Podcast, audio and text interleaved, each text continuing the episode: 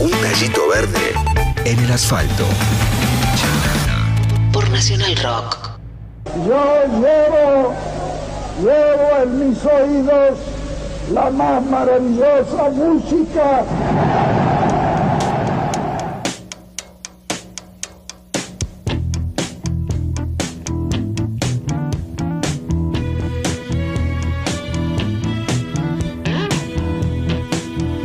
Dedicate this song to little Junior Parker. A cousin of mine that's on, but we'd like to kind of carry on in his name by saying,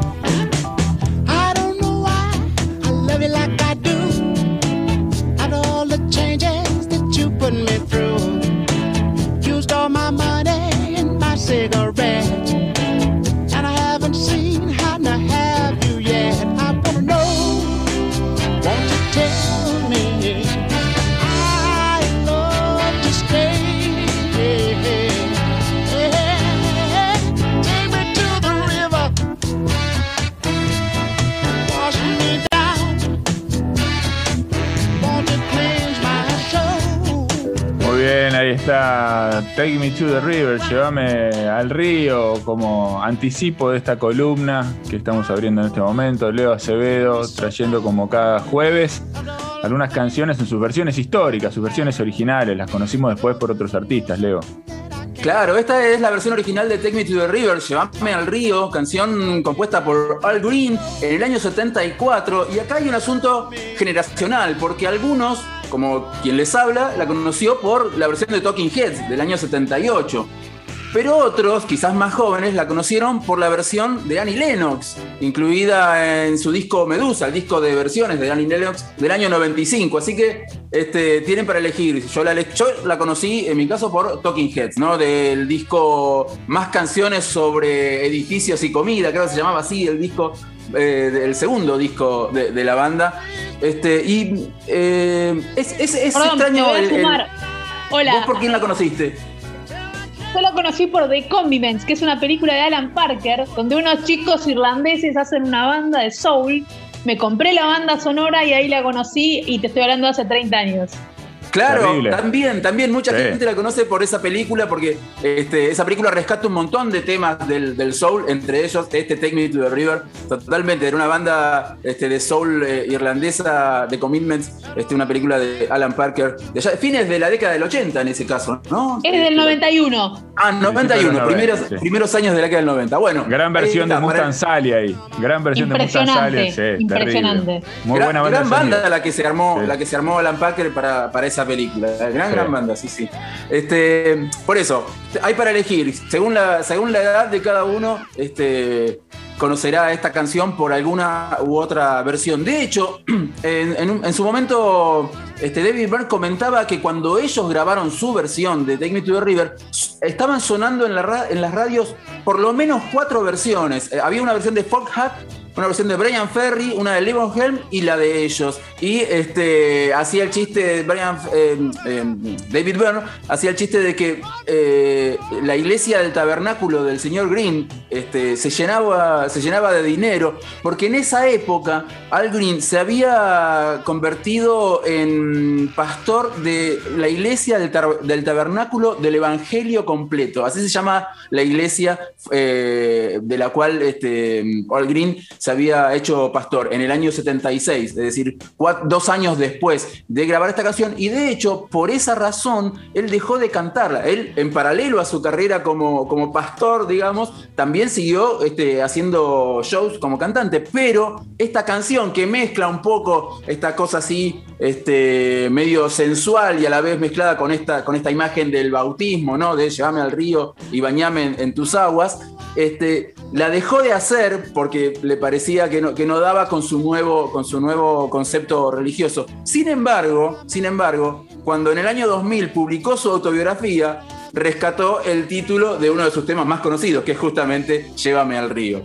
Tiene algo de, de, quisiera ser un pez para mojar mi nariz en tu pecera, ¿no? Un poco la, metáfora, ¿no? Algo es como un antecedente a esa metáfora de, Juan Luis Guerra, es posible. Eh, Viste que después en el libro de. Esto yo lo sé porque lo cuenta Keith Richards en su autobiografía. Dice que Al Green se hizo pastor en realidad porque los pastores no pagan impuestos.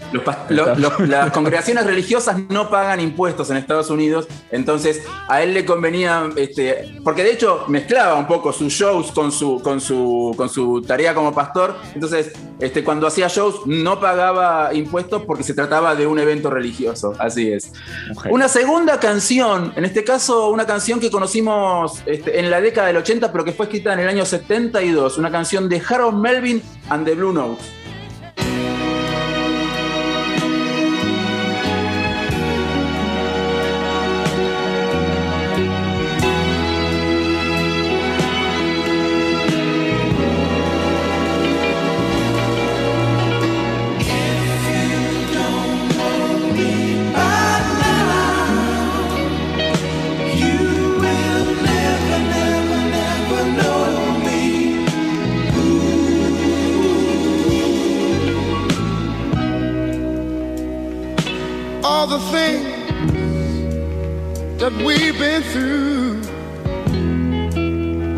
Should understand me like I understand you. Now, baby, I know the difference between right and wrong. I ain't gonna do nothing to upset our happy home.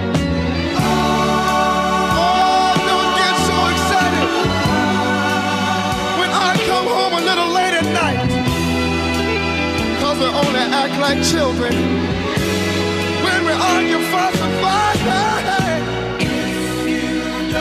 Bueno, qué. No va a pasar nada que ustedes no quieran.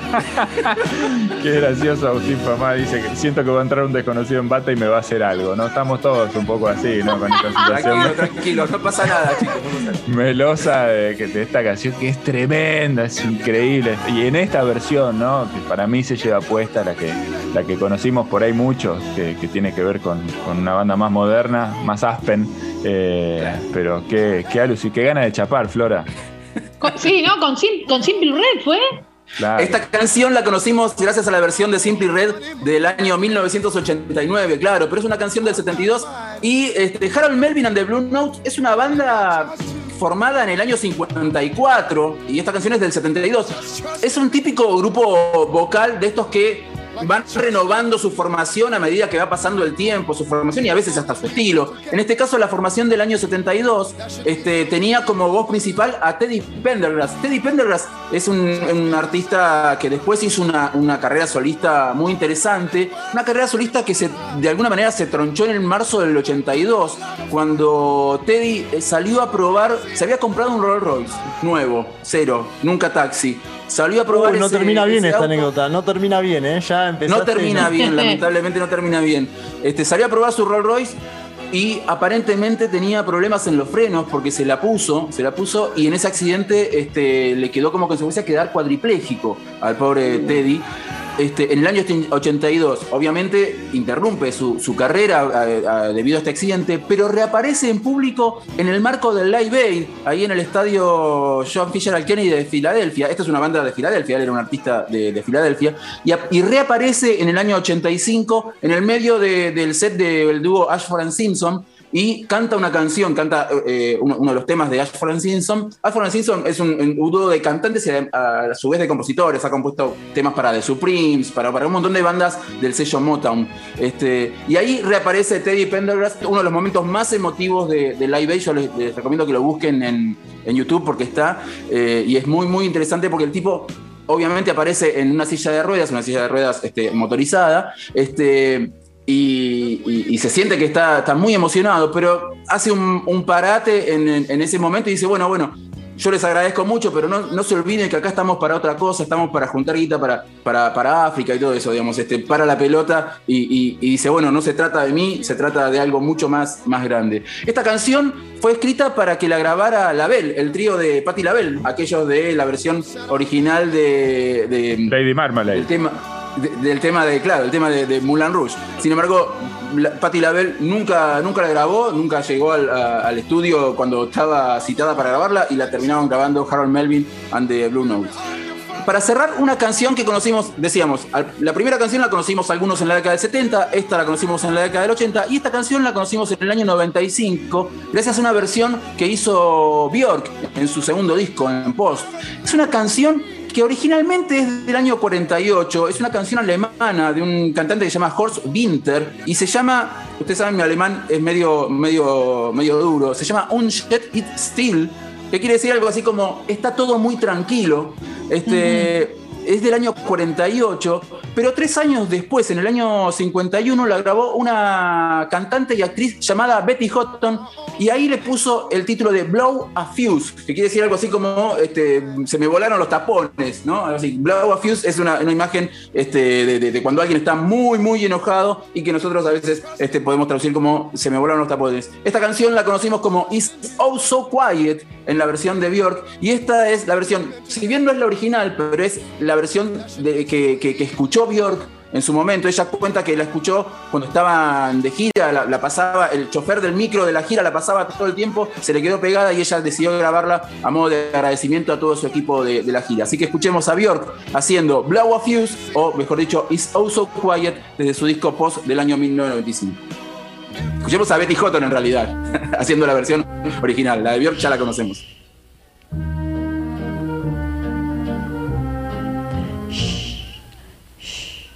It's oh so quiet.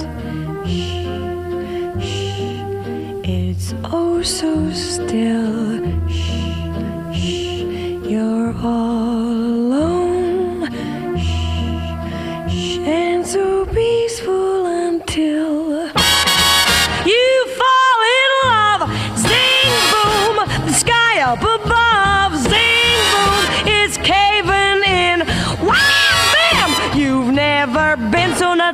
about a guy. You wanna laugh, you wanna cry, you cross your heart and hope to die till it's over, and then shh, shh, it's nice and quiet.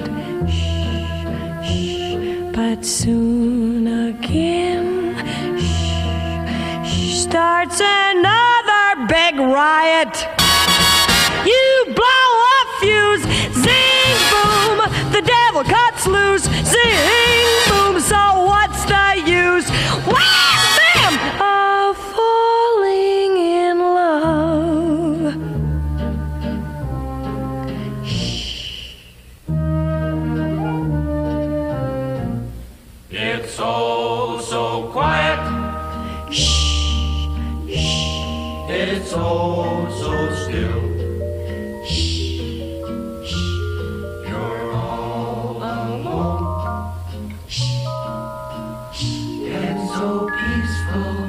Until.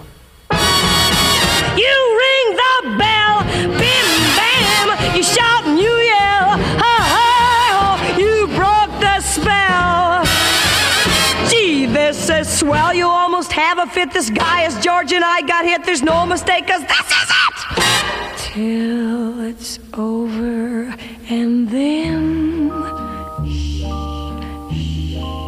it's nice and quiet.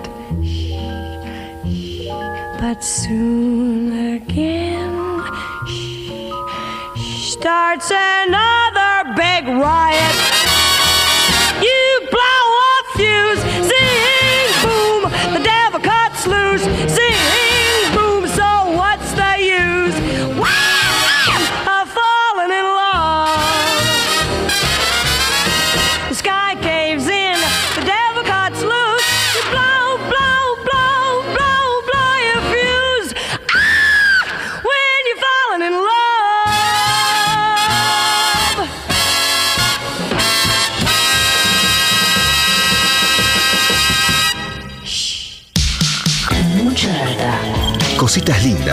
Entran por tus oídos.